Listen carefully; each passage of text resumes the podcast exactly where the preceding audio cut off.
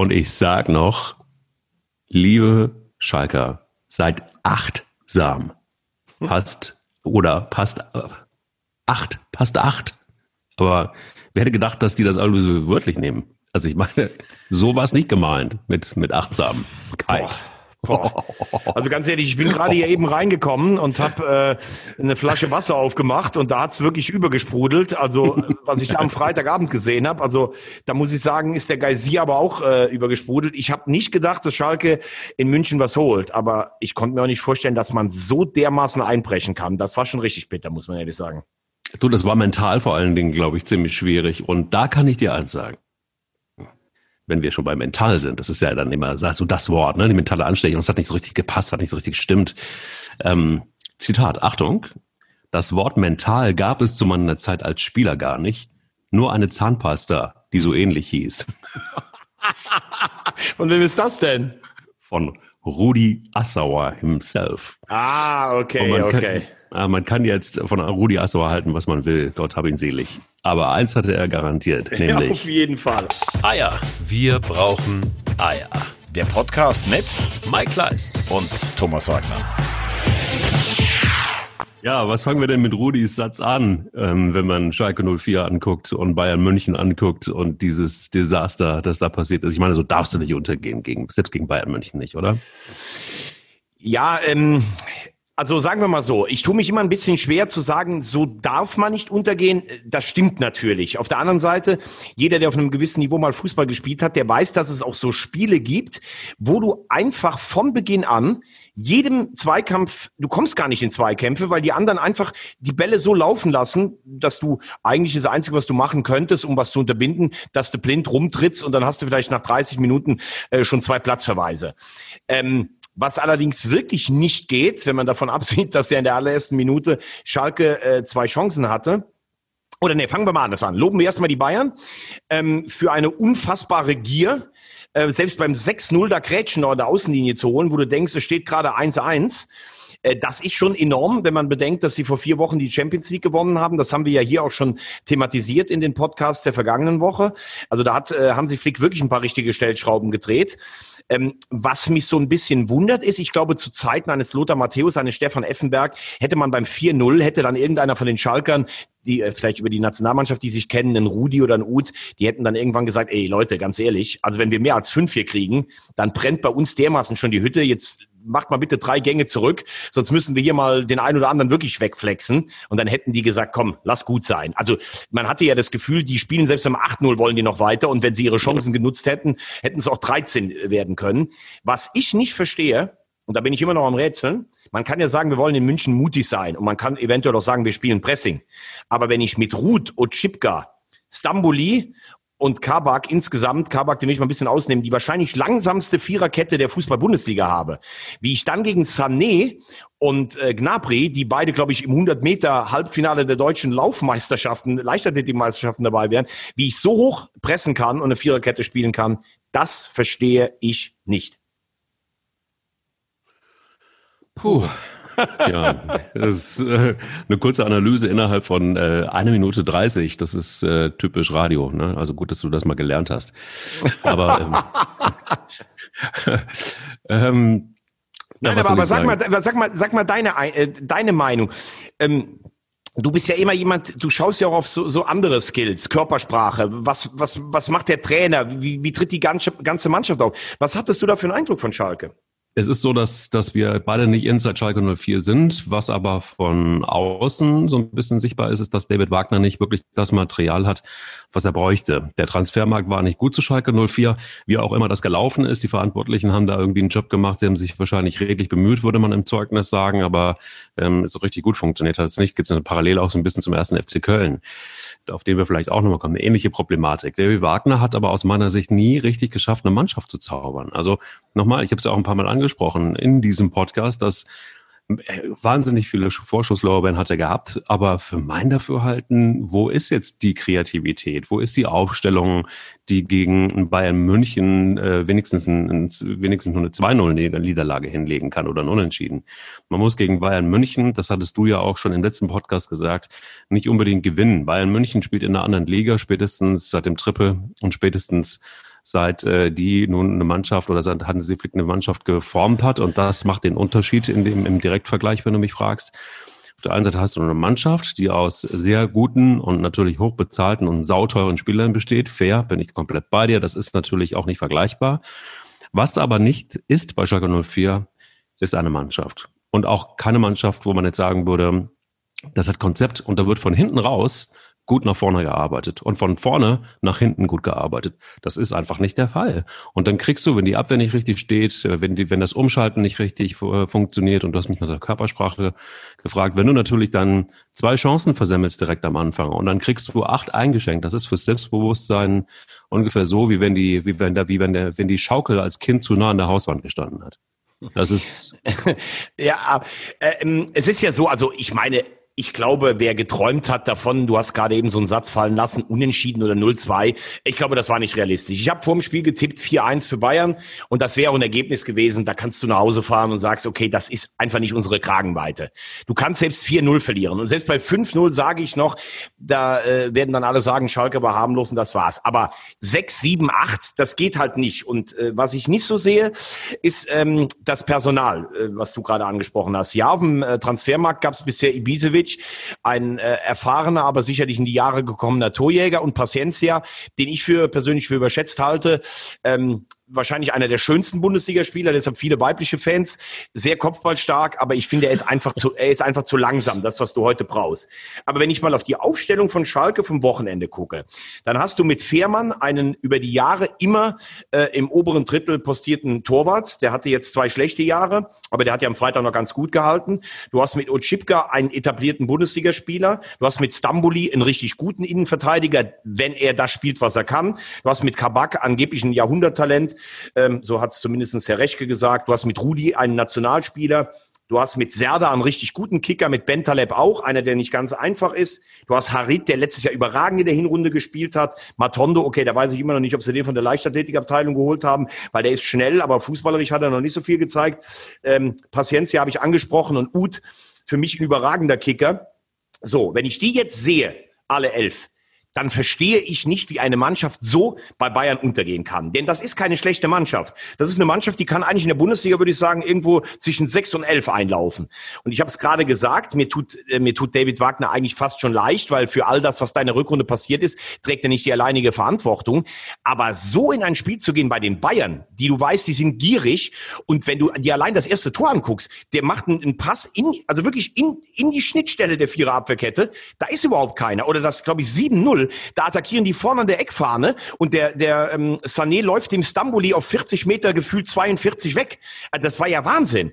Da verstehe ich nicht, wie du so spielen kannst. Klar kannst du dich nicht nur hinten reinstellen in München, da kriegst du auch irgendwie die Gegentore. Aber spätestens beim 2 oder 3-0, da muss ein Abwehrspieler noch reinwechseln und sagen, ey Leute, ganz ehrlich, wir, wir machen jetzt hinten Beton und bei 5 ist Schluss. Also das war, also das war ein taktischer Amoklauf, muss ich ganz ehrlich sagen.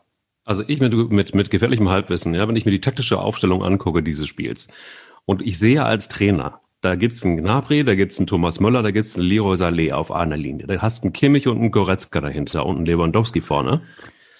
Ähm, wie kann ich denn dann bitte die Aufstellung wählen, die David Wagner gewählt hat, mit Bentaleb und Sedda, mit Harit und ähm, Außen und Matondo außen und Uth und ähm, Paciencia vorne? Verstehe ich nicht. Tut mir ja, furchtbar aber, leid. Aber, aber was verstehst, was verstehst du da personell nicht? Also ich, ich bei mir ist es eher, dass, dass ich es taktisch nicht verstehe. Aber ja, genau, meine ich ja, taktisch. Rein ja. taktisch. Check ich nicht. Aber, aber bei mir entzündet sich das eher, wie gesagt, an der Abwehrkette, weil die haben alle kein Tempo, die hinten spielen. Mit Ausnahme vielleicht noch Kabak. Und du spielst gegen den schnellsten Angriff der Bundesliga. Also es gibt doch da eigentlich nur zwei Möglichkeiten. Entweder ich lasse die Abwehrkette ganz hinten, also so genau. 20, 25 Meter vom eigenen Tor, dass wenn sie drüber chippen, der Torwart da ist. Aber ich kann doch nicht an der Mittellinie oder noch weiter vorn attackieren, weil ich doch kein einziges Sprintduell gegen die gewinne. Also das ist das, was mir überhaupt nicht in den Kopf reingeht. Und ja, genau. da ist dann die Frage, wollte Wagner jetzt besonders innovativ sein? Wollte er die Bayern überraschen und denken, okay, ich versuche auf ein Tor zu gehen und stelle mich dann hinten rein? Das könnte ja alles sein, aber das muss ich ja spätestens nach 3-0 dann über den Haufen werfen. Wenn ich mir jetzt dann zum Beispiel anhöre, die Presseerklärung äh, vorgestern von Jochen Schneider, ja, das war Schalke nicht unwürdig, äh, nicht würdig, so darf eine, eine königsblaue Mannschaft niemals spielen. Ich erwarte am Wochenende hoffentlich mit Fans sowohl in Leistung als auch Ergebnis eine klare Trendwende. Das heißt ja im Klartext, selbst ein Unentschieden, selbst wenn es ein Pech zustande kommt, reicht Wagner nicht. Das heißt, er muss gewinnen, sonst ist er weg. Ja, aber da frage ich mich ganz ehrlich, da muss ich doch am Ende der Saison, wenn ich so wenig Vertrauen in einen Trainer habe, nach 16 Spielen kann man übrigens auch darüber reden, die er nicht gewonnen hat, ob er entlassen wird. Jetzt ist man am zweiten Spieltag vielleicht den Trainer schon los. Das ist doch, also ganz ehrlich, das hat doch nichts mit langfristiger Planung im Fußball zu tun. Nee, aber das hätte man vielleicht einfach auch schon Ende der Hinrunde, äh, Ende der, Ende der vergangenen das Saison. Das meine ich ja gerade. Das ja, meine ja, ich genau, ja. Genau, genau, genau. Also, ja gut, aber wie willst du, hat er wirklich gedacht, Matondo kommt an, an Sané vorbei? Also, ja, ja ma, ma, aber, ja, aber Matondo ist, Matondo hat ja nicht gegen Sané selber gespielt, der ist ja wenigstens schnell. Aber wie gesagt, da fehlt es meiner Meinung nach ein bisschen an der, an der, an der Feinjustierung im Fußball. Aber Matondo ist schon schnell. Aber auch wenn du, wenn du mir, du, wie, wie hast du das eigentlich empfunden, wenn du das gesehen hast auf der Tribüne, ne? Also erstens mal, in Zeiten Corona sitzt der Tönnies da. Puh, ich weiß nicht, ob der irgendwie noch ein, ein Innungstreffen mit, mit Uli Hoeneß hatte. Aus der, kommen, sind ja im selben Gewerbe tätig. Oder, oder dann äh, Schneider äh, erstarrt. Also auch wenn ich diese ganze Führungsriege da noch sehe. Und wie gesagt, mir tut Wagner leid, der in England einen hervorragenden Job gemacht hat. Aber das ist ja alles schon nach einem Spieltag so in, in äh, erstarrt in Lethargie, boah, mein lieber Mann. Also ja. den, den Druck, den die diese Woche haben vor dem Spiel gegen Bremen, da kannst du aber mal sicher sein. Da geht's aber richtig rund. Da brauchst du aber wirklich Spieler, die Eier haben am Wochenende. Du, auf jeden Fall. Also ich, ich, ich meine, es gab ja diese Diskussionen auch quer in, in den Medien und quer in den sozialen Netzwerken. Ähm, wie es sein kann, dass die gesamte Bayern-Riege da ähm, sehr, sehr dicht, die haben ja miteinander gekuschelt da auf der, auf der Tribüne. Ja, das war ja schon irgendwie also diese gesamte Corona-Diskussion tut mir gefallen, aber die, die, die kann ich, die, die schaffe ich fast nicht mehr irgendwie in einem Podcast, weil das ist so Absurdistan pur, das kann man sich überhaupt nicht mehr, das, da, da habe ich keine Idee mehr. Auch wie Frau Reker, die jetzt heute wieder zurückrudert beim Spiel gegen den ersten, ersten FC Köln gegen, gegen Hoffenheim, dann im letzten Moment doch die Zuschauer noch verbietet, sich einen Shitstorm einpfeift, der sich gewaschen hat. Zu Recht, wenn man dann die, die, sich die Zahlen anguckt, weil es einfach de facto so keinen Grund dafür gab. Ähm, Lanxess Arena in der Verlängerung hat sie es genauso gebracht. Also es ist diese gesamte Corona-Diskussion, merkt man irgendwie, finde ich, in dem Bereich Fußball gibt es, und da kann einer erzählen, was er will, aber das ist vogelwild. Und es ist für mich überhaupt nicht zu erklären, wie dann eine Bank beziehungsweise eine Tribüne ähm, gespickt von Funktionären und von engen Freunden da sitzen kann. Irgendwie, bei mir ist an mir, dann gelten irgendwie andere Regeln, glaube ich. Da ist Scheiß auf Corona, Scheiß auf alles. Da ist einfach ganz klar, da, da sitzt Killerkalle und, und Uli und, und alle nebeneinander und, und Olli Kahn. Wenn man die beste Mannschaft Europas, äh, wenn man die beste Mannschaft Europas hat, dann gibt's kein Corona. Äh, nur ein Satz. Ach so, ich möchte, ach so. Ich, ich, ich möchte auch, verstanden. Ich möchte auch nicht drüber reden, aber ganz ehrlich, äh, bei, bei allem Verständnis auch für Leute, die sich gefreut haben. Ich möchte im Moment auch kein Politiker sein, wenn da irgendwelche Zahlen explodieren und ob wir jetzt bei 34,8 oder 35 sind. Ja, es ist, äh, es ist vielleicht schade und vielleicht rudert der ein oder andere auch zurück. Äh, ich, ich bin weder Virologe, nur es gibt ein paar Zahlen. Bei 35 springt sie auf Gelb und jetzt dann äh, hier rumzupöbeln, weil sie bei 34,8 war, also weiß ich jetzt nicht. Das ist ja im Moment eh ähm, total äh, modern, so ein bisschen Politiker-Bashing zu betreiben. Nee, mach ich, ich ja nicht. Nein, du hast nein, weil du gerade gesagt hast, dafür gab es einen Shitstorm im, äh, hier für Absolut. Die beim, beim FC. Ja, ja. Ich, ich sage einfach nur, das sind alles Menschen und ich möchte im Moment auch diese Entscheidungen teilweise nicht treffen. Äh, machst du zu viel, dann heißt es wieder, boah, wir gehen in den zweiten Lock Lockdown machst du zu wenig, dann sagst du, die Zahlen explodieren. Also das will ich einfach nur mal ganz kurz anmerken. Ähm, und äh, zum anderen, um das Thema Schalke dann noch abzuschließen oder andersrum, also die Bayern haben sicher gezeigt, das, was wir auch gesagt haben, dass sie der Top-Favorit sind. Und Schalke, da wird es jetzt meiner Meinung nach drauf ankommen. Du brauchst natürlich jetzt Leute, die, die wirklich vorangehen. Du brauchst Leute, die diese Situation nicht so belastet, äh, weil Bremen ist natürlich auch angeschossen, die da hinkommt. Ich meine, das ist das Topspiel am Samstagabend und ist eigentlich am zweiten Spieltag schon der ultimative Krisengipfel zwischen zwei großen deutschen Traditionsvereinen. Und ähm, ich glaube, da brauchst du jetzt Leute mit Nerven. Ich habe es eben schon gesagt. Ähm, da sehe ich im Moment wenige mit diesem Nervenkostüm bei Schalke. Könnte mir vorstellen, Uth ist einer, der zaubert vielleicht irgendeinen Freistoß rein, weil ich glaube, der macht sich nicht, nicht so viele Gedanken, was im Moment äh, wahrscheinlich gut ist. Das ist ein Typ mit eisernen Nerven und mit Eiern. Ansonsten, wenn das Spiel nicht gewonnen ist, äh, wird, wage ich die Prognose und die ist auch nicht so schwer, dass äh, Wagner nicht zu halten sein wird auf Schalke. Aber sie spielen gegen Werder Bremen und Werder Bremen hat sich jetzt auch nicht gerade gerade rühmlich äh, in die in die Saison reingespielt, oder? Also mit einem 1 zu 4 gegen Hertha BSC. Der schöne Puh. Bruno hat geliefert. Ja, der hat geliefert. Und Flo Kofeld eher nicht so richtig. Ich, ich habe irgendwie, ich habe mit einem Freund heute Morgen kurz hin und her geschrieben, der ist, äh, der ist Werder-Fan und der war echt so optimistisch vom Wochenende. Ah, wir gewinnen gegen Berlin und äh, die Vorbereitung mhm. sah ja auch echt ganz gut aus und sowas. Und heute Morgen war er völlig geknickt und hat einfach gemeint, er weiß eigentlich gar nicht, warum er sich für Scheißfußball noch interessiert. All dasselbe wie im letzten Jahr. Dilettantische Fehler, ähm, äh, alle unzufrieden, jetzt schon haben alle die Faxen dicke und äh, es gibt eigentlich auch wieder dasselbe Gelaber wie im letzten Jahr über die Fehler und so. Und dann habe ich gesagt, nee, zwei Sachen sind anders. Äh, Florian Kofeld hat die Analyse einer erneuten Heimniederlage dieses Mal im schicken Polo und im, also nicht im Trainingsanzug vorgetragen. Und Davy Selke hat mal getroffen. Der hat sich aber dann so gefreut beim 1-3, als wenn er das WM-Finale entschieden hätte.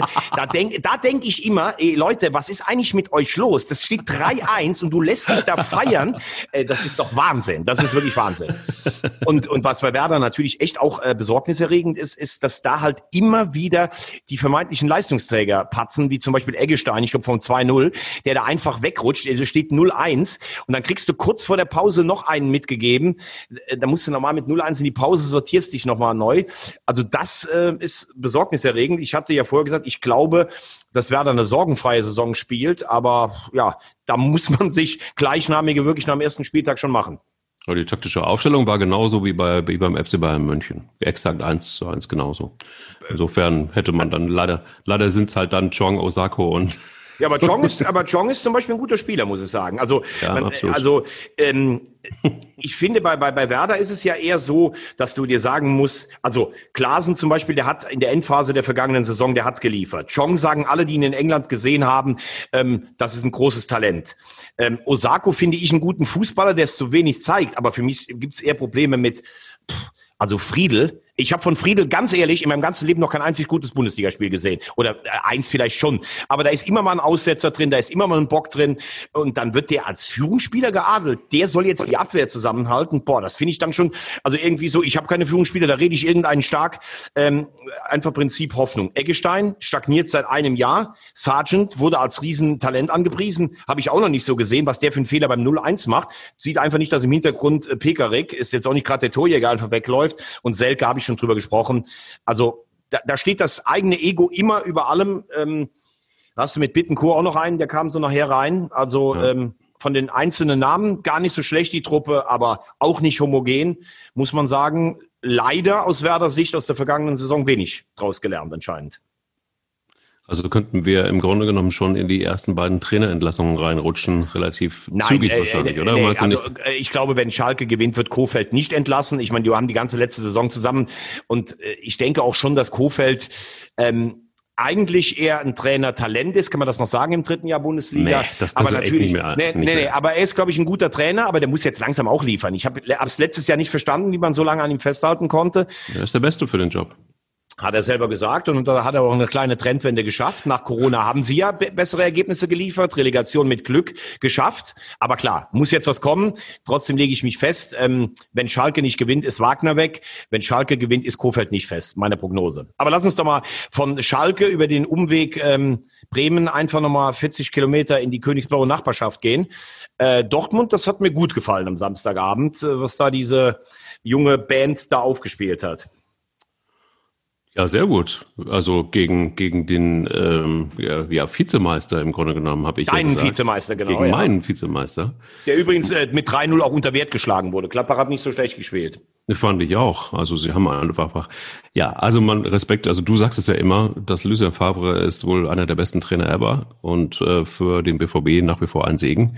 Jetzt zeigt sich, ich meine, gut, das ist jetzt das erste Spiel, ne? Was willst du sagen nach dem ersten Spiel? Nur Fakt ist, dass ähm, ja, was mich nervt übrigens in dem Zusammenhang, das äh, gab ja wieder mal einige Diskussionen zu Elfmeterentscheidungen, Videoassistent, bla bla bla. Da waren ja wieder einige ganz weit vorne. Und ähm, das ist zum Beispiel was, was mich stört, aber auch bei Marco Rose. Da hat er dann auch irgendwie wieder so den einen oder anderen Kommentar von sich, zu, von sich gegeben. Ich kann den Frust verstehen, das verstehe ich total, aber man muss ganz klar sehen, dass die äh, Mannschaft des BVB einfach deutlich besser eingestellt war und einfach auch nochmal ein ganzes Stück besser gespielt hat. Und ähm, das ist kein, kein Glück, sondern das ist einfach eine gute Feinabstimmung jetzt schon gewesen zum Saisonstart von Lucien Favre. So sieht's mal aus. Also ich finde, mh, dass ich schon in der ersten Erregung das nach dem Spiel schon verstehen kann. Ich glaube, auch ein 2-1 wäre zum Beispiel ein richtiges Ergebnis gewesen. Ja, es war meiner Meinung nach ein verdienter Sieg. Ich kann aber schon verstehen, wenn du als Trainer sagst, na gut, also Dortmund bekommt den eigenen einen Elfmeter. Auf der anderen Seite die Szene mit Hummels hätte äh, für mich auch einen klaren Elfmeter geben müssen für Gladbach. Da bist du vielleicht dann im Spiel nochmal drin. Das kann ich schon ein Stück weit nachvollziehen. Ähm, ich habe bei Favre gesagt, er ist ein super Entwickler und ich glaube, dass er einfach äh, von der Weiterentwicklung und taktischen Supertrainer ist. Das hat man, finde ich, auch gesehen, wie schnell Bellingham da, äh, ich meine, der Junge ist 17, also wie der da integriert war ins Spiel. Wenn, wenn Sancho abgeht, wie der Haaland marschiert über den ganzen Platz, äh, wie, wie ein Renner da aufspielt. Äh, Meunier hat mir ganz gut gefallen, so defensiv. Das fand ich richtig stark. Ähm, ich glaube, dieses Jahr sagt auch niemand in Dortmund, wir werden, äh, wir wollen Meister werden, weil die Bayern einfach zu stark erscheinen. Aber für diese Mannschaft von Dortmund, die sich ja selber an sich be berauschen kann an der Art, wie sie Fußball spielen, der einzige Fehler von in den über zwei Jahren, seit Favre da ist, war vielleicht der, dass man nach der Winterpause im ersten Jahr nicht offensiver bei neun Punkten Vorsprung von der Meisterschaft auch gesprochen hat. Ähm, das werfen ihm ja viele vor, dass er zu defensiv war. Ich bin jetzt schon mal gespannt, nächster Spieltag in Augsburg. Das ist so ein Spiel. Augsburg, einer der ekligsten Mannschaften zu bespielen in der ganzen Bundesliga. Da gibt's auf die Hölzer, da gibt's auf die Knochen, da gibt's nicht nur eins, zwei, drei und hei, hei, hei. Äh, da will ich mal sehen, wie es funktioniert, weil das ist halt auch das Problem von Dortmund wenn eine Mannschaft gegen die Bayern spielt im Moment, da haben die vorher die Punkte schon abgehakt. Die denken alle, oh Gott, hoffentlich Schadensbegrenzung. Aber mhm. die eine oder andere Mannschaft denkt zu Hause gegen Dortmund schon, oh, da können wir vielleicht was holen. Deshalb ist es für Dortmund dann gegen eine Mannschaft wie Augsburg wahrscheinlich ein bisschen schwieriger zu spielen, als das für die Bayern äh, der Fall ist. Und das ist für mich schon ein erster Gradmesser. Aber das hat mir sehr, sehr gut gefallen. Übrigens ganz kurzer ähm, Hinweis ich weiß nicht, ob Bayern gegen Schalke für die Bundesliga so ein guter Werbeauftritt war, wurde ja als Eröffnungsspiel in alle Länder übertragen. Ursprünglich wegen dem Programm der Bayern wollte man ja mal Dortmund gegen äh, Gladbach zeigen. Ich glaube, das wäre die bessere Wahl gewesen für die Bundesliga. Zwei große Traditionsvereine, ein Stadion mit 10.000 Leuten, viel mehr Spannung drin im Spiel. Ich glaube, das wäre die bessere Werbung gewesen. Ich habe eins nicht verstanden. Ich verstehe nicht, warum Patrick Herrmann in der 69. Äh, Minute erst kommt. Und ich verstehe nicht, warum er so eine Jokerrolle mittlerweile bei Borussia Mönchengladbach innehat. Ähm, Gerade das bist doch eigentlich ein Spieler, der durch seine Schnelligkeit und, und auch Kreativität so ein Spiel positiv befruchten kann. Hast du es verstanden oder checkst du das? Ähm, also ich finde Patrick Herrmann, ich, ich mag seine Spielweise. Er ist sehr, sehr unorthodox, auch seine Laufwege, er ist brutal schnell und er setzt sich eigentlich, obwohl immer neue Leute gekauft werden, immer wieder durch. Das imponiert mhm. mir. Hat ja sehr viel Verletzungsprobleme auch gehabt in seinem mhm. äh, in seiner Karriere. Aber ich schaue jetzt noch mal ganz kurz auf die auf die äh, Aufstellung der äh, der Gladbacher. Also hinten um die Dreierkette gibt's ja gibt's ja eigentlich keine Diskussion. Hofmann, Dann hast du Wolf, der kam dann für Turam. Ähm, nee, aber nee, Entschuldigung, wollte, Quatsch. Der Benze Baini, äh, Elvedi, Inter. Ja, ja, genau. genau. Und äh, du hast äh, im Mittelfeld, finde ich, hast du mit Kramer und Neuhaus, das kann ich total nachvollziehen. Kramer als äh, Defensivstratege, Neuhaus, der was nach vorne macht, das passt für mich. Vorne Hoffmann in richtig guter Form, Stindl und hast dann Wolf. Den wollten sie wahrscheinlich auch bringen, weil der eben, ähm, das ist natürlich einer der, der äh, Neuzugang, der hatte ja sehr viel Pech ähm, in Leipzig. Rose kennt ihn aus der Zeit. Aber du hast natürlich gar nicht so viele, also die vorne reinkamen, Tyram und Player, die waren ja in der Vorbereitung mal ein bisschen angeschlagen. Ähm, du kannst natürlich sagen, Hermann mit Schnelligkeit, das könnte immer ein Faktor sein, aber Wolf ist jetzt auch kein langsamer Spieler. Das ist einer, der kann sich in taktischen Räumen gut bewegen, was Rose spielen will. Also das würde ich jetzt nicht, ich kann diese Aufstellung nachvollziehen, wie sie da war. Mhm. Ähm, du kannst natürlich nachher sagen, vielleicht hättest du einen mehr bringen müssen, aber wir haben ja auch gesehen, der Spielfilm war eigentlich relativ eng. Also da würde ich jetzt einfach Dortmund loben wollen, aber Rose und Gladbach gar nicht kritisieren. Und Traoré und Janschke ähm, nur auf der Reservebank, verstehst du das auch? Ja klar, ich meine, Traoré, Traoré hat ja äh, letztes Jahr gar keine Rolle gespielt, obwohl ich den auch mag als Spieler, der am 1 zu 1 dribbelt. Ja, und Janschke ist die Alternative für die, für die Abwehr. Der ist immer solide, aber äh, also, dass die anderen drei da auflaufen, das kann ich auch total verstehen. Also da kannst du jetzt so lange bohren, wie du willst, kann ich äh, Marco Rose keinen Aufstellungs- oder taktischen Fehler ankreiden. Mann Europa Cup Teilnehmer Arminia Bielefeld. Wie hast du den gesehen? ja, gegen, stimmt. Gegen stimmt. Platz 6 bis 8, ne, habe ich ja gehört. Ja, ja, klar. 6 bis 8, genau. Genau. Mhm. Ähm, ja, ich fand's, äh, fand's sehr sympathisch und interessant, was nachher Fabian Klos zum Beispiel gesagt hat. Boah, das war aber doch nochmal vom Tempo her äh, und von den Wegen war das doch nochmal was anderes gepumpt. als zweite Liga. Der hat ja. ganz schön gepumpt, genau. Äh, Punkt, letztlich glücklich, aber nicht unverdient mitgenommen. Ähm, das ist eine unangenehme Mannschaft, obwohl Frankfurt natürlich den Sieg nachher verdient gehabt hätte. Äh, ich habe das hier auch schon mal gesagt. Ich glaube, Klos ist natürlich so ein gutes Beispiel. Man vergleicht ihn ja immer so ein bisschen vielleicht mit Simon Terodde, kommen wir jetzt in der zweiten Liga noch kurz darauf, wo man sagt, das sind Spieler, die sind vielleicht zu gut für die zweite Liga und eventuell, ich meine, Klos hat ja noch nie Bundesliga gespielt, zu schwach für die erste Liga. Das sehe ich nicht so. Das sind aber Spieler, die in der zweiten Liga vorne ihre Tore gemacht haben, weil die Spielanlage ausgerichtet war, offensiv überlegen zu sein. Und jetzt muss Bielefeld in den meisten Spielen eher mal den Gegner kommen lassen. Und der Weg von der Mittellinie bis zum Tor, der ist für einen Klos einfach sehr, sehr weit. Und das ist kein Sprinter, wie das vielleicht ein Soku ist, der das Tor gemacht hat, oder ja. wie es vielleicht auch ein Cordoba beim FC war, die eine ähnliche Spielanlage hatten, der jetzt nach Berlin gegangen ist. Das heißt, es wird wenig Spiele geben, wo der im Strafraum seine Stärken ausspielen kann, mit Kopfball oder mit engen Bewegungen, mit Ballbehauptung. Aber trotzdem wird er sicher in Heimspielen seine Tore machen. Und ich glaube, es ist einfach wichtig für so eine Mannschaft, die ja in vielen Bereichen Neuland betritt, am Anfang einen Punkt zu holen. Wird natürlich auch ein sehr interessantes Spiel jetzt am Wochenende gegen den FC zu Hause. Wenn Bielefeld so ein Spiel gewinnen würde, bist du gut da reingekommen. Ähm, auf der anderen Seite war es jetzt auch nicht so, dass du sagen musst, die sind schon im Europapokal. Das hast du gesagt, dass sie in den Europapokal kommen. Äh, ich sehe sie noch nicht so ganz weit oben, aber Gratulation äh, zum ersten Bundesliga-Punkt an Uwe Neuhaus, den ich eh für einen total coolen Typen halte. aber haben Sie das Zeug dazu, jetzt schon tatsächlich wirklich so im, im, im gesunden Mittelfeld in der Bundesliga mitzukommen? Kann man, nach einem, kann man nach einem Spieltag sicherlich nicht sagen. Ich habe gesagt, es wird eine brutal schwere Saison für Bielefeld, sind mhm. auf jeden Fall für mich eine der Abstiegskandidaten. Äh, ich sage aber auch, mit der Geschlossenheit, mit dem Trainer ähm, können sie es packen und ich wünsche ihnen viel Glück dabei ich finde, das ist einfach ein cooler Verein, der in die Bundesliga gehört. Puh. Ja, Tja. immerhin. Guck mal. Du siehst sie ja ganz oben. Was ist mit deinem Poster äh, wieder ausgerollt von Christian Grandios. Streich? Boah, ich find's mega. Ich find's so mega. Ich hab's wirklich hart gefeiert, weil der SC Freiburg beziehungsweise Christian Streich einfach wahnsinnig viel zu tun hatte in der Vorbereitung. Der hatte ganz schöne ja, Abgänge zu äh, kompensieren, musste wieder von vorne anfangen, in Anführungsstrichen. Also da war schon einiges zu tun. Bei VfB Stuttgart ist die Mannschaft ja jetzt nicht riesig verändert. Ähm, da ist es aber auch so, dass die sich jetzt erstmal freischwimmen müssen, glaube ich, in der, der Bundesliga. Zweite Liga ist halt einfach eine andere Geschichte. Sie sind als Aufsteiger ja, eine Mannschaft, die, die sich auch erstmal beweisen muss. Und vielleicht hilft es letztendlich aber auch dem SC Freiburg, dass sie, dass sie da einfach ähm, schon eine ganze Zeit lang in der Bundesliga naja, gut, aber du hast natürlich als VfB Stuttgart aber schon, glaube ich, den Anspruch, äh, zu Hause gegen Freiburg ein Heimspiel zu gewinnen. Und den ja, du hast aber auch als HSV immer den Anspruch, äh, trotzdem, obwohl du dich jetzt mittlerweile als Zweitliga äh, Verein fühlst, trotzdem den Anspruch, äh, in Europa mitzuspielen irgendwann mal. Naja, naja, also das äh, stimmt überhaupt nicht. Den Anspruch hat überhaupt gar keiner mehr in du Hamburg. Nicht, du nee, nicht. Nee, nee, nee, auch, äh, also das ist jetzt hier dein, dein, dein FC-Gewäsche.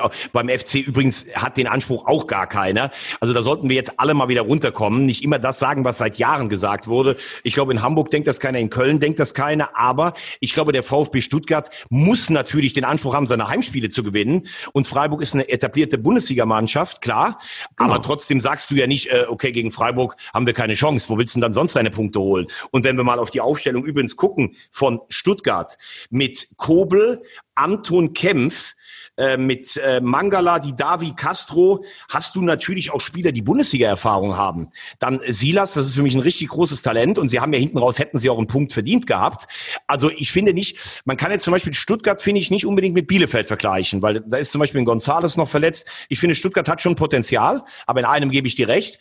Man darf sich das, äh, man, man darf nicht immer sagen, wir sind vielleicht zu unerfahren, weil dann bist du nämlich auch ganz schnell weg vom Fenster in der Bundesliga.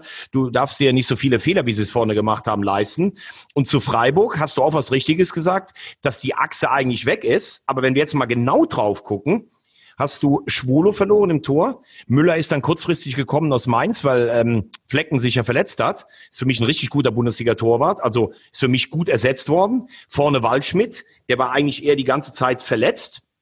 Dafür hast du dann einen Spieler wie Salai, der jetzt zum zwei, im zweiten Jahr da ist. Da wird man traditionell in Freiburg stärker, weil man sich so ein bisschen an dieses System ähm, gewöhnt hat. Ja, und im Mittelfeld oder beziehungsweise in der Innenverteidigung, da wo Koch früher gespielt hat, hast du jetzt Lienhardt, der ist immer stärker geworden mit Heinz. Also das heißt, du hast drei spektakuläre Transfers gehabt für Freiburg in der Abgabeseite. Das Gerüst ist aber weiterhin da. Und deshalb ist Freiburg auf jeden Fall für mich wieder eine Mannschaft, die irgendwo zwischen sieben und zwölf landen würde, mit dem Abstieg nichts zu tun hat. Aber sag mal, was ist passiert? Das ist ja ähm, so von der von der 70. bis ähm, 94. Minute, 95. Minute, da ist der SC Freiburg richtig eingebrochen. Also ja. da mussten sie dann auch wirklich um ihren, um ihren Sieg ähm, ein bisschen zittern. Was aber war es einfach die Kraft, die gefehlt hat? Das kann ich schlecht sagen, weil Freiburg eigentlich sicherlich eine Mannschaft ist. Also konditionell hatten die meiner Meinung nach noch nie irgendwie ein Problem. Klar, du weißt natürlich auch oft nicht, wie der Fitnessstand von einzelnen Spielern ist, die von anderen Vereinen kommen, die vielleicht verletzt waren. Ich glaube eher, dass es so ein Ding ist, du liegst 3-0 zurück, beziehungsweise du führst 3-0, denkst, das haben wir im Sack. Dann macht der Gegner einen, einen Anschlusstreffer und plötzlich sind's halt eben nur noch zwei Tore. Die einen kriegen nochmal eine Luft, die andere haben so ein bisschen das Ganze schleifen lassen.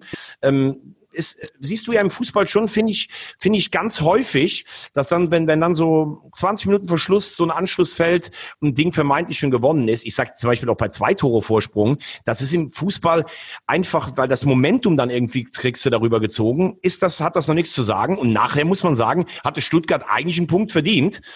Das war dann, das war dann auch ein bisschen Glück. Wird in Freiburg keinen scheren. Mit so einem Aussetzpunkt in die äh, Aussetzdreier in die, Punkt, äh, in die Saison zu gehen, das ist schon richtig gut. Ja. Wie siehst so. du das Spiel Leverkusen gegen Wolfsburg? Das war ja so ein Spiel, wo ich dachte, okay, das muss doch Leverkusen safe irgendwie im Sack haben. Nee, warum ist ähm, safe im Sack? Also finde ich. Naja, wir haben sie ja, wir haben sie ja, wir haben sie ja ein bisschen positiv geredet, so in unserer Analyse und in unserem Forecast. Ja, aber wir haben aber auch, wir haben aber auch gesagt, also Harvards, den musst du natürlich erstmal ersetzen. Also da, der kostet stimmt. ja nicht um, umsonst 100 Millionen. So, Brandt letztes Jahr weg und du spielst jetzt in Wolfsburg, die ihrerseits in der Europa League waren. Also ich finde, ein Punkt in Wolfsburg ist völlig okay. Was du aber gesehen hast, dass, ja. ja. warum lachst du da? Naja, weil, weil, weil, weil wir tatsächlich, also ich habe noch gut in Erinnerung, dass wir Leverkusen ja in Europa gesehen haben. Dass ja, wir natürlich. Haben, aber ja. der siebte der Vorsaison spielt gegen den fünften der Vorsaison. Und der siebte spielt zu Hause. Und da erwartest du, und ich habe übrigens gesagt, Leverkusen sehe ich wieder zwischen vier und fünf. Also weiß ja, okay. ich jetzt nicht, ein Punkt in Wolfsburg finde ich völlig okay. Und du hast halt auch gesehen, dass der junge Wirtz, äh, wo alle sagen, das ist das größte Talent. Ich finde, der hat super Anlagen. Du kannst ja nicht von einem 17-Jährigen erwarten, dass der jetzt direkt ähm, in die Fußstapfen von Harvard springt. Und du hast vorne gesehen, ich finde, Alario ist ein richtiger Torjäger, aber auf den steht Bosch halt einfach nicht. Ne? Jetzt hat er angefangen, aber ich meine, wenn du als Trainer eigentlich dem Spieler immer das Gefühl gibst, ich will dich eigentlich gar nicht, dann wird's halt schwer. Schick ist noch nicht so, ist noch nicht so in der Verfassung für 90 Minuten. Also von daher finde ich einen Punkt 0-0 äh, finde ich völlig okay. Lassen wir kurz noch, lass uns kurz noch zum weißen Ballett kommen. Das, ja, da ähm, warte ich ja die ganze Zeit schon drauf. Ach so. also der FC finde ich in der ersten Halbzeit, das war wirklich erschreckend. Mhm. Ähm, das war ängstlich. Ähm, da muss man sich große, große Sorgen machen. Ich muss aber sagen, in der zweiten Hälfte, finde ich, haben sie richtig gut aufgezogen. Da war, wäre ein Punkt absolut verdient gewesen. Ähm, ich finde, du hast gesehen, dass Duda Potenzial hat. Du hast gesehen, dass Andersen äh, Potenzial hat. Ich bin ja großer Cordoba-Fan, habe ich eben schon gesagt. Aber ich finde, wenn du Cordoba verkaufst und für das Geld bekommst du Anderson und Duda, dann finde ich, ist es aus Sicht des FC richtig, weil du hattest halt gar nichts auf der 10. Nur Duda hat in vier Jahren Berlin eigentlich nur ein halbes Jahr richtig was gezeigt, war oft verletzt, fehlt vielleicht ein bisschen die körperliche Robustheit, aber wie der da zwei, dreimal durchgetanzt ist, das fand ich stark.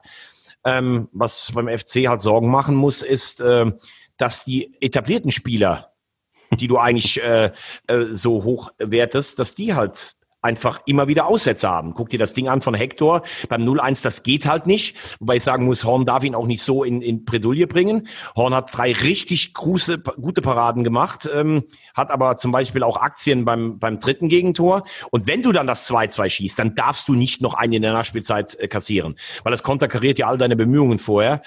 Ähm, ja, der FC spielt jetzt in Bielefeld, dann zu Hause gegen Gladbach und gegen Frankfurt. Und ich denke, aus den drei Spielen musst du, um ein bisschen Ruhe zu haben, vier, besser sechs Punkte holen weil sonst wirst du eigentlich von Anfang an unten drin äh, sein. Das war natürlich echt, trotz ordentlicher zweiten Halbzeit, ein richtiger Nackenschlag. Ja, für mich sind es so ein bisschen die drei Hs, die, ähm, über die man langsam mal nachdenken muss. Ähm, Horn, Hector, Höger. Das ist so, boah, du hast es ja ein bisschen angesprochen, ne? Die etablierten, ähm, die dann immer wieder den einen oder anderen Bock schießen und, und, und, und äh, tun mir einen Gefallen, aber Marco Höger ist für mich halt. Das Problem ist, und das ist tatsächlich für mich mittlerweile eklatant. Man tut da irgendwie, man hat immer alle Kraft in, in den Sturm gesetzt jetzt die ganze Zeit, auch während des Transfermarktes. Was aber überhaupt nicht funktioniert, ist die Abwehr. Und da frage ich mich dann so, okay, warte mal, was ist eigentlich mit Markus Gisto los? So hat er, hat er das irgendwie nicht so richtig auf dem Zettel, hat noch was Held. Also Weißt du, was ich meine? Alles konzentriert sich so, oh, wir haben ein Problem im Sturm. Da ist der Toni Modest, äh, der, der, der, der wird auch nicht mehr richtig fit, was mit dem Knie ist. Das glaubt ja auch irgendwie kein Mensch mehr, dass man nicht weiß, was mit dem Knie los ist. Ähm, da frage ich mich irgendwie so, okay, wann kommt man, wann rückt man eigentlich endlich mal raus mit der Wahrheit, was da eigentlich los ist? Kann mir noch niemand erzählen. Mit hochdekorierten äh, Ärzten und, äh, und, und äh, Physios und keine Ahnung, dass man nicht weiß, was mit dem Knie los ist. Merkwürdig. Ziemlich, ziemlich kurios, ist in Vergessenheit geraten. Hast du ein Terodde, der weg ist, dann ist ein Cordoba weg. So, dann hat man natürlich irgendwo gefühlt so ein bisschen den Fokus auf den, auf den Sturm.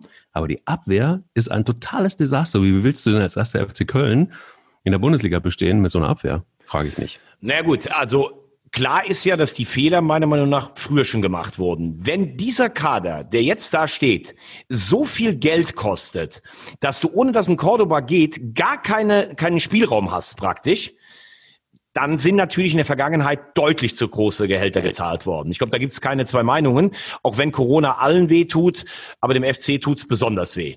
So, deine Schelte der Abwehr kann ich nur teilweise nachvollziehen, denn ich finde, dass äh, Zichos im letzten Jahr fast durchgehend am oberen Leistungslimit gespielt hat, dass Bornau eine richtig starke Saison gespielt hat und dass du eigentlich natürlich denkst, dass du links mit einem Katterbach und einem, und einem Hector eigentlich gut aufgestellt sein müsstest. Ich gebe dir recht bei Hector.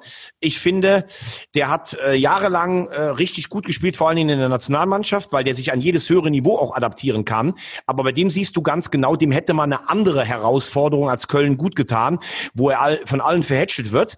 De, bei dem habe ich so das Gefühl, der ist so auch emotional so ein bisschen, ja, satt ist falsch gesagt, aber der, der ist so in seiner Komfortzone. Er hatte ja damals äh, ein Angebot von Borussia Dortmund. Da hätte der besser mal hin, äh, wäre besser mal hingegangen, weil, er, weil es ihn, glaube ich, auch mehr gefordert hätte. Ist nur meine Meinung. Auf rechts, da bin ich bei dir. Also wenn Schmidt schon verletzt ist, der ja nun auch durchaus wackelig auf der Seite ist, dann hätte ich natürlich Esiboe eher gebracht, der gelernter Rechtsverteidiger ist.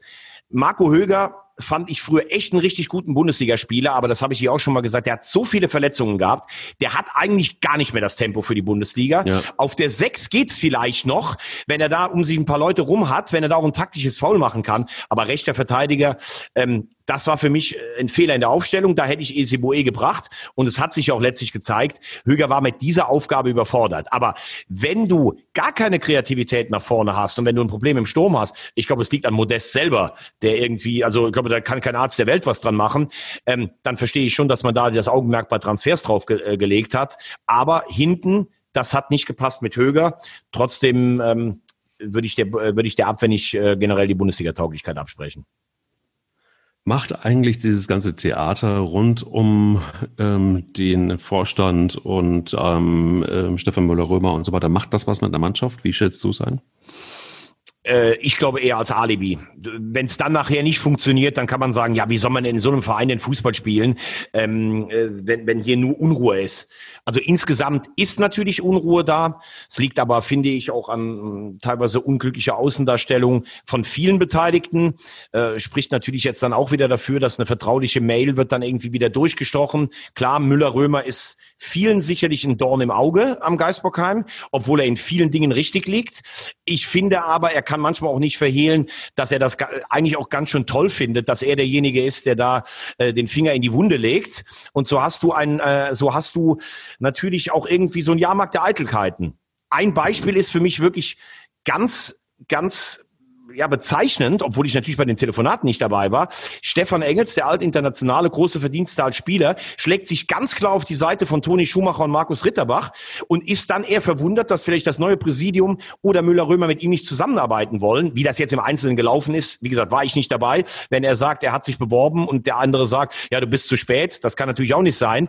Aber wenn die Alten gegen die Neuen schießen und sich dann aber wundern, dass sie da keine Posten kriegen, das ist dann eher bezeichnend. Aber ich würde sagen, was hat denn das mit der Kabine zu tun? Die interessiert doch eh letztlich, ob sie ihre Kohle bekommen und ob es in, in der Mannschaft stimmt.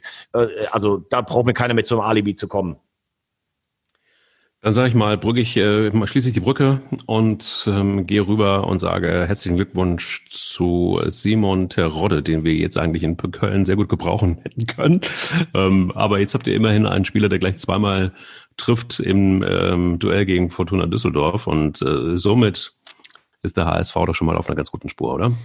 Ähm, er hat ja jetzt nur noch einen Treffer Rückstand äh, in der ewigen Torjägerliste der zweiten Liga ähm, hinter dem Kühlschrank Sven Demand. Ähm, den wird er sicherlich überholen. Also wenn alles normal läuft, ist er, denke ich, in ein paar Wochen auf Platz drei. Ähm, nach ganz oben sind es, glaube ich, da fehlen noch 33 Tore. Also die würde er wohl nicht schaffen in der Saison. Und ich hoffe, dass er auch nie mehr zweite Liga spielt danach, denn er soll bitte beim HSV aufsteigen. Ja, also ähm, äh, ich finde es ja, habe ja immer schon gesagt, super Transfer. Äh, du hast natürlich beim Elfmeter auch gesehen, das war eine ganz schön wackelige Angelegenheit. Da habe ich gedacht, ey, wenn der den nicht reinschießt, dann werden alle Titel, also der Terodde trifft überall in der zweiten Liga, aber über Hamburg, da liegt einfach einfach ein Fluch. Super, dass er den reingemacht hat. Und das zweite Tor war halt einfach so ein Ding. Er steht da, wo er stehen muss. Und das, was der HSV spielerisch anbietet, an spielerischer Überlegenheit, das kann er veredeln. Das hat halt in den letzten beiden Jahren gefehlt. Äh, weil La Soga hat zwar teilweise getroffen, aber nachher dann auch nicht mehr. Hinterseher ebenso. Und Terodde macht ja sicherlich in der normalen Saison, macht er irgendwas zwischen 15 und 25 Toren finde, dass das beim HSV spielerisch echt gut aussah gegen, das muss man aber auch fairerweise sagen, extrem schwache äh, Düsseldorfer. Also wenn ich vorher immer gelesen habe, äh, die haben so eine Top-Mannschaft und so, von, davon habe ich gar nichts gesehen. Ja, voll. Äh, ähm, was ich allerdings, was mich aber wirklich auf der anderen Seite wieder fast zum Wahnsinnig wird. Also du führst 2-0 gegen so einen dermaßen harmlosen Gegner, der sich dann auch noch selbst dezimiert in der Schlussphase und kriegst so ein Anschlusstor aus dem Nichts, weil wieder wahrscheinlich alle so ein bisschen, oh ja, ist ja schon durch. Und stell dir vor, du kriegst dann noch das 2-2 rein das, also das macht mich eigentlich wahnsinnig, dass die es nicht schaffen, sowas mal konzentriert, seriös nach Hause zu spielen. Auf der anderen Seite hat ähm, Daniel Thune dann auch was dran zu arbeiten. Das ist ja ganz gut. Das sah gut aus, aber der HSV wird sich seine Spiele natürlich, ähm, wird sich die Punkte ähm, erkämpfen müssen. Jetzt in Paderborn am Montag, das wird schon schwer. Aber es ist natürlich gut, dass du deine Überlegenheit mal nutzen kannst, weil du einen Terror da hast denn das war im letzten Jahr oft das Problem. Du machst deine Chancen nicht rein, der Gegner macht einen Konter, dann liegst du 0-1 zurück und Räume zustellen und laufen können die halt alle in der zweiten Liga. Also, geil, dass du da bist, Simon, beim HSV. Guck mal, aber du, vielleicht, äh, wenn, wenn Köln in der nächsten Saison in der zweiten Liga spielt, dann könnte er vielleicht doch noch so wieder helfen, wenn der HSV aufgestiegen ist. Und, du äh, kannst ja. doch nicht jetzt schon als FC-Fan die Flinte ins Korn werfen. Dafür war die zweite nein, Halbzeit, dafür war die Halbzeit, zweite Halbzeit wirklich okay. Also, nee, nee, ich halte mich zurück. Ich halte mich zurück bis, bis, bis zum vierten Spieltag. Okay. Und dann gucken wir weiter. Dann, machen, dann machen, wir, machen wir einen Strich drunter am vierten ja, genau, Spieltag. Genau, genau, genau, genau. Hast du denn sonst in der zweiten Liga jetzt am Wochenende jemanden gesehen, der dir, ähm, wo du sagst, oh, aufgemerkt, das ist für mich eine Mannschaft, die oben mitspielt? Äh, ja, in der Tat. Das ist ja das, wo, wo du mich so ein bisschen ähm, auch wieder müde belächelt hast. Und das ist ja auch das, womit ich mich die ganze Zeit rumquälen muss. Immer wieder werde ich belächelt. Was völlig richtig ist, weil ähm, was soll ich mit gefährlichem Halbwissen gegen äh, den Gazier aus der Vulkaneifel den RTL-Moderator Thomas Wagner sagen. Aber Aue, oder wie dein Freund ähm, Steffen Freund sagen würde, Aue! Ähm, er wird heute Abend wahrscheinlich wieder schreien um 22.15 Uhr bei 100% Bundesliga. wahrscheinlich, ich bin sehr ja. sicher. Also guckt es euch an äh, bei Nitro. Es ist schon ein cooles Spiel gewesen, finde ich. Also auch deutlich. Und Auer hatten einfach einen guten Fußball gespielt. Ähm, jetzt sind sie auch Tabellenführer. Das heißt noch gar nichts. Sie sind auch nicht durch. Das, da halte ich mich jetzt dieses Mal zurück. Aber das fand ich ein sehr, sehr schönes äh, Zweitliga-Bundesligaspiel. Und ich fand auch, und das ist etwas, wo es mir so ein bisschen zu denken gibt, das 1 zu 0 von Kiel gegen Paderborn. Ähm, das fand ich einfach zu einfach und ich fand auch, dass äh, ich hatte so ein schlechtes Gefühl, dachte mir so, oh, wenn die mal nicht durchgereicht werden jetzt wieder. Paderborn äh, hat ja schon mal so eine Historie hinter sich, dass sie äh, tatsächlich wirklich so einen Abschluss hingelegt haben und ähm, da habe ich mal ganz kurz irgendwie so das Gefühl gehabt, mh, hm, vielleicht wäre es ganz gut, äh, sich da mal einfach wieder zu besinnen und äh, die Ärmel hochzukrempeln das, das, das war für mich nicht cool, was da gewesen ist. Ah, also Paderborn, hat, Paderborn hat ja dieses Ding, ich glaube, die sind in den letzten sieben Jahren, korrigiere mich, ich glaube, dreimal, viermal aufgestiegen und dreimal abgestiegen oder ja, sowas. Auch. Ne, das macht ja auch was. Ähm, Paderborn wird aber mit dem Trainer, glaube ich, nicht mit, unten mitspielen. Die werden sich schon fangen. Das ist ein, eine Zweitligamannschaft. Klar, du hast jetzt oft verloren in der Bundesliga. In Kiel kannst du auch verlieren. Äh, positiv. Ähm, Aue finde ich immer, da ticken ja wirklich die Uhren anders. Also die haben Komplett keine anders. gute Vorbereitung gespielt. Die sind in Ulm im Pokal ausgeschieden bei einem Viertligisten. Und dann kam vom Präsident Leonard, gab es einfach mal eine ganz klare Ansage. Er weiß nicht, ob da jeder weiß, dass es da auch um Arbeitsplätze geht und sowas. Und dann spuren die alle und dann gewinnen die bei, muss man sagen, schwachen Würzburgern. Ich glaube, der, der Kader wird so noch nicht reichen für die zweite Liga. Äh, deshalb muss man das alles so ein bisschen einordnen. Aber wenn der Präsident spricht, äh, dann laufen die in Aue alle in die richtige Richtung. Ich finde das ja eh sensationell, was die seit Jahren leisten, da in ihrem 18.000 Einwohnerstädtchen. Ähm, oben fand ich den souveränen Sieg von Heidenheim doch beachtlich, weil die haben ja noch den Plus von der Relegation. Die haben wichtige Spieler verloren mit Dorsch, mit Kleindienst. Und, äh, und da muss ich dich ja mal grundsätzlich loben, diese strahlenstarke Fußballmarke Hannover 96, ähm, für die, die nicht so oft bei uns dabei sind. Äh, er hat mir mal erzählt, irgendwann letztes Jahr, als wir angefangen haben, das wäre so eine strahlende Marke. Da sehe ich eigentlich gar nicht strahlen, aber ich muss ehrlich sagen, ähm, die haben dies Jahr eine gute Mannschaft. Die haben einen guten Trainer, 2-0 gegen Karlsruhe in die Saison reingekommen. Ich erwarte Hannover bis zum Schluss relativ weit oben, Top 5. Das waren so ein bisschen die Erkenntnisse ähm, des, äh, des Zweitligaspieltages und vielleicht auch irgendwie sowas, was auch jetzt gerade ein bisschen so überhand nimmt. Äh, Philipp Hofmann, KSC, hat nicht gespielt, äh, hat dem Trainer wohl gesagt, ähm, er fühlt sich nicht ganz so bereit. Ähm, da haben ja viele spekuliert, er will sich wegstreiken zu Union. Er hat aber ja. selber heute im Kicker ein Interview gegeben, wo er gesagt hat, na gut, wenn ich gestreikt hätte, hätte ich mich gar nicht auf die Bank gesetzt. Nein, das kann ich schon sogar ein Stück weit vielleicht nach. So, ich muss, ich muss lachen, ich fühle mich nicht ganz so Nein, bereit. Es war ja wohl, er hat, er hat das ja wohl erklärt. Er hat im letzten, in der letzten Woche mehrere Gespräche gehabt. Er will gerne in die Bundesliga. Das hat wohl bei ihm auch so ein bisschen gezehrt. Er hat gesagt, er weiß, dass er im KSC sehr viel zu verdanken hat. Der Verein ihm aber vielleicht auch was. Das stimmt auch. Ich glaube, ohne ihn wären sie abgestiegen. Ähm, trotzdem reißt das, glaube ich, so ein bisschen ein. Also äh, wenn, wenn, wenn der KSC sagt, ich brauche die und die Summe X, weil die müssen ja auch dann noch jemand auf die, auf die Schnelle finden und Union will das nicht zahlen, dann hast du übrigens auch beim KSC zu bleiben, obwohl der Verein dir vielleicht was zu verdanken hat und umgekehrt. Ähm, ich finde Hofmann eigentlich echt einen tadellosen Sportsmann, hat mich ein bisschen enttäuscht, aber das Interview hat er natürlich auch ein bisschen recht. Also wenn er jetzt gestreikt hätte, wäre er gar nicht im Kader gewesen. Ähm, ich kann für den KSC nur hoffen, dass er bleibt, weil sonst wird es echt eine schwere Saison. Gut, zweite Liga erledigt. Ich finde ein spannendes Thema, was wir gerne auch mal wieder mit aufgreifen wollen, ist nämlich der Blick in die dritte Liga. Eine Liga, die sehr körperlich ist, Männerfußball pur und auch ein Fußball, der ja spürbar anders ist, ja, um, um, das mal so zu sagen. Um es doch nochmal reinzubringen, ne? Um es nochmal reinzubringen, natürlich. Ich äh, positioniere meinen FC da ab und zu mal wieder gerne auch in der dritten Liga wenn das nicht ein oben ist. Aber ähm, nein, Spaß beiseite. Erste FC Kaiserslautern gegen Dynamo Dresden war mein Lieblingsspiel. Und ähm, das hat der erste FC Kaiserslautern leider, oh Gott, 0 zu 1 gegen Dresden verloren. Ist das schon so ein bisschen Wegweiser oder ist das viel zu viel zu viel, viel zu früh? Wie siehst du Also erster Spieltag ist immer früh, aber ich finde schon, dass es ein kleiner Wegweiser ist. Also Dynamo Dresden gilt ja für alle als absoluter Top-Favorit auf den Aufstieg. Du musst dann erstmal bei einem potenziellen Mitkonkurrenten gewinnen und das eine Halbzeit in Unterzahl.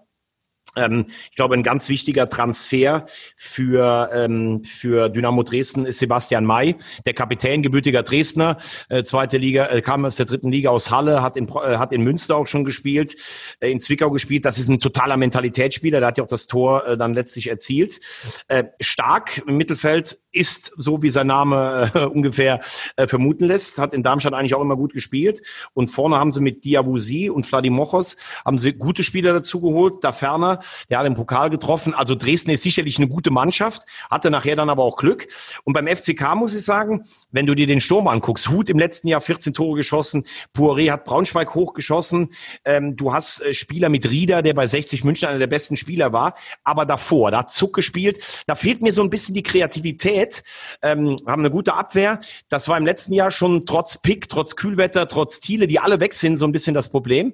Und da muss ich jetzt dann auch mal den Trainer ähm, mit in die Verantwortung nehmen. Boris Schommers ist ja ein, würde ich mal sagen, von sich sehr überzeugter Trainer, der seinen Weg geht. Er hat ähm, Gary Ehrmann ausgemustert, ähm, eine Legende auf Betzenberg, das musste dich erst, erst übrigens auch mal trauen. Pick und Kühlwetter war eine finanzielle ähm, Geschichte. Thiele hat er gehen lassen zu Viktoria Köln, weil er gesagt hat, der arbeitet mir zu wenig nach hinten. Das kann ich überhaupt nicht verstehen. Also jedes Spiel von Lautern, wo ich gesehen habe, war Thiele immer unterwegs. Ich dachte manchmal sogar, dass denn der, äh, die Kraft sogar ein bisschen nach vorne fehlt äh, zum Abschluss.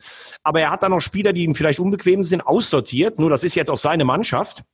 Lautern konnte sich ein bisschen was leisten, zum Beispiel ein Rieder durch dieses Insolvenzverfahren, das wegen Corona nicht bestraft wurde. Aber das war schon ein bisschen ernüchternd. Also wenn du gegen zehn Mann in der zweiten Hälfte spielst, da musst du zumindest noch einen reinbringen. Ich habe Lautern auf eins getippt. Ich mache mir ein bisschen äh, Sorgen um meinen Tipp seit Freitagabend und sehe Dresden nach dieser Leistung dann tatsächlich als Aufstiegskandidaten. Sag mal, was mich dabei interessiert, ist äh, dieses das Münchner Duell. Bayern München 2 gegen Türkgücü München. Und ähm, das fand ich ganz interessant deshalb, weil auch ein, ein, ein, ein, also erinnerst du dich noch, vielleicht erinnert sich der ein oder andere HSV-Fan auch noch, an einen Spieler mit dem Namen Fiete Arp, der jetzt bei Bayern München 2 spielt, der im Grunde genommen ja eigentlich schon der, der neue, weiß ich nicht, Lothar Matthäus eigentlich war. Nee, Uwe Seeler natürlich. Oder Uwe, also Uwe Seeler, Entschuldigung, um, um beim HSV zu bleiben, Uwe Seeler. Oder vielleicht auch Franz Beckenbauer der Neuzeit. Und ähm, der ist in der 66. Minute gegen Welsmüller ausgewechselt worden. Jetzt ist natürlich, und, und Zirkzee spielt auch in, bei Bayern München 2, also die sind schon gespielt, auch mit guten Spielern und ähm, schaffen ein 2-2. Was ist da los? Ja, die haben natürlich auch einige verloren. Ne? Fried, der Torschützenkönig, äh, weg, Batista Meyer weg.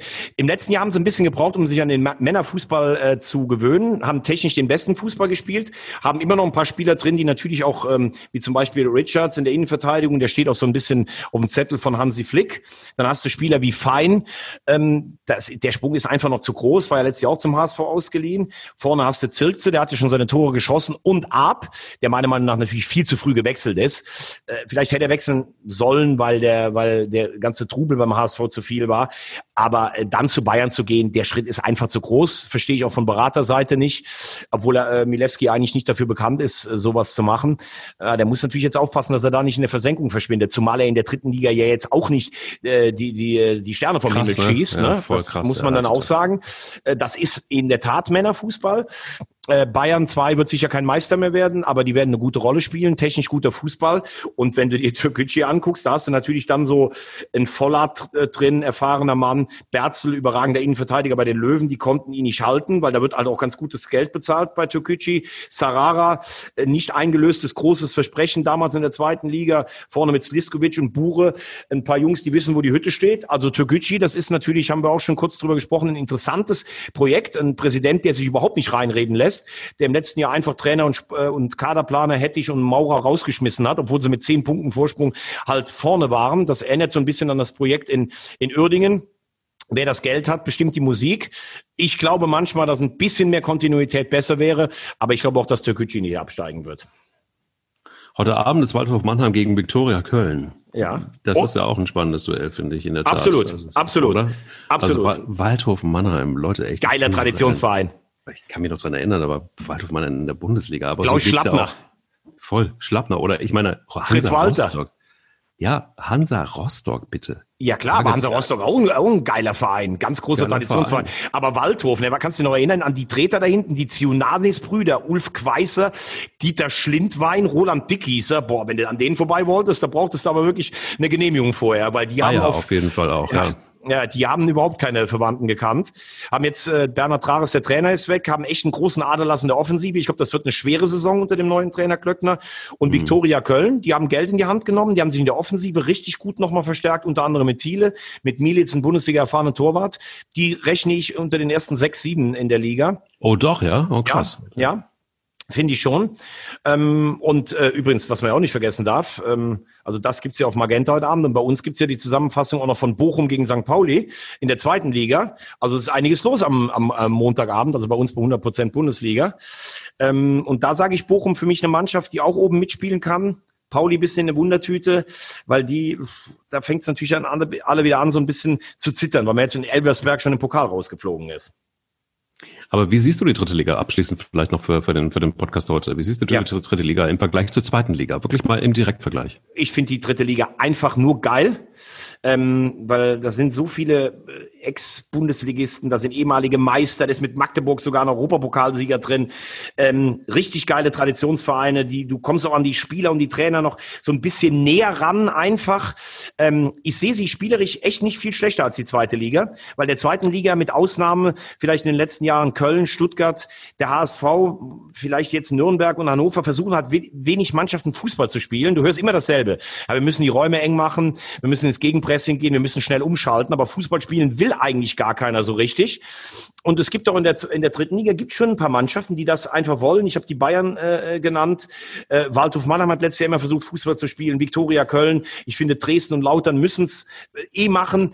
Und ja, du hast, du hast geile Stadien. Also ich glaube, dass die ersten acht bis zehn Mannschaften der dritten Liga auch ähm, richtig gut mithalten könnten in der, in der zweiten Liga. Das siehst du ja auch, dass viele Aufsteiger sich einfach halten. Und ich finde, sie steht äh, der zweiten Liga wirklich in, in wenig nach. Ich, und ich glaube, der Begriff die dritt, beste dritte Liga der Welt, das ist absolut gerechtfertigt. Puh. Haben wir wieder einen schönen Ritt hingelegt, ne? Ich würde schon sagen. Und dann ähm, sage ich dir einfach mal, schmetter ich dir Folgendes entgegen, wenn wir da schon sind. Von wem ist folgendes Zitat? Wer Waldhof-Fan wird, entscheidet sich fürs Einstecken. Wer Waldhof-Fan ist, hofft, dass es am nächsten Wochenende nicht zu schlimm kommt. Der Waldhof ist kein Knuddelclub wie Freiburg oder Mainz, den man mal so nebenbei lieb hat. Spaßgesellschaft sucht man in Mannheim vergeblich. Ich, ich würde sagen, das könnte ja fast ein, ein, ein äh, Waldhof-Urgestein sein. Vielleicht Günter Sebert oder der angesprochene Klaus Schlappner. Ich weiß es nicht. Wer hat's gesagt? Das war Klaus Schlappner. Klaus Schlappner. Der über, ja, ja, ja. Und, und äh, der übrigens auch zu äh, deinem angesprochenen Günter Sebert, ähm, der mal wieder zum Spät zum Training kam, gesagt hat, kommen Sie allen schon, Sie Rentner. ja, der, der Sebert, der hat ja auch fast bis 40 gespielt. Also der galt ja als, als Kaiser Franz aus der Kurpfalz. Wahnsinn. Ja. Die sind, die sind ja. mal Siebter in der Bundesliga geworden. Überleg dir das mal. Waldhof Mannheim. Geil. Wann so war das denn bitte? Das war in den, war das, in den 80er Jahren. Die haben, zu Hause, die, die, haben zu Hause äh, 4-0 mal Lautern im Derby abgeschossen, am Alsenweg. Also ein Stadion, wenn man da vorbeigeht, man kann sich nicht vorstellen, dass da Bundesliga gespielt wurde. Und dann hat der Trainer Felix Latzke, ein Österreicher, gesagt, ja, ich glaube, den ersten Absteiger haben wir heute schon gesehen. Aber nachher ist Lautern Pokalsieger geworden, hat die, hat die Klasse gehalten und er ist als äh, Tabellen 17. abgestiegen mit Waldhof nach einem 4-0-Sieg. Aber einfach geil, Waldhof, muss man echt sagen. Also, wer, jedes, wer, wer irgendwann von euch mal, liebe Waldhof-Fans, irgendeine Information braucht, aus den 80ern, aus den 70ern. Spielstände aus der 73. Minute, Waldhof Mannheim gegen keine Ahnung welche Mannschaft auch immer. Dann ähm, hört einfach diesen Podcast oder ähm, schreibt Thomas Wagner eine E-Mail. Er wird euch wahrscheinlich alles beantworten können. Und das Geile ist, ohne Dr. Google zu benutzen, sondern das ist einfach abgespeichert auf dieser ähm, ja, auf dieser Festplatte des, Vul des Geysirs aus der Vulkaneifel. Und da kann, da kann ich nur noch zwei Sachen am Ende zu sagen. Die beiden am nächsten zusammenliegenden Stadien in Deutschland stehen in Mannheim. Beim Waldhof und direkt daneben, also das Karl-Benz-Stadion, keine 20 Meter Luftlinie dahinter, ist das vom VfR Mannheim. Das war der Nobelclub in Mannheim, übrigens der Club von Sepp Herberger. Die waren sogar mal deutscher Meister, der Waldhof nicht. Und eins sage ich aber auch, wer in Waldhof Fußball spielt, der muss kernig sein. Da kommen nämlich nicht nur die genannten nebenher, sondern da kommen noch Spieler her, wie der Kokser Jürgen Kohler, wie Christian Wörns, wie die Försterbrüder. Und da sage ich dir ganz ehrlich eins, wer, wer in Mannheim beim Waldhof Fußball spielt, in Monnem, der, in Monnem, der braucht vor allen Dingen eins. Eier. Eier. Ganz Wir. schön dicke Eier. Okay.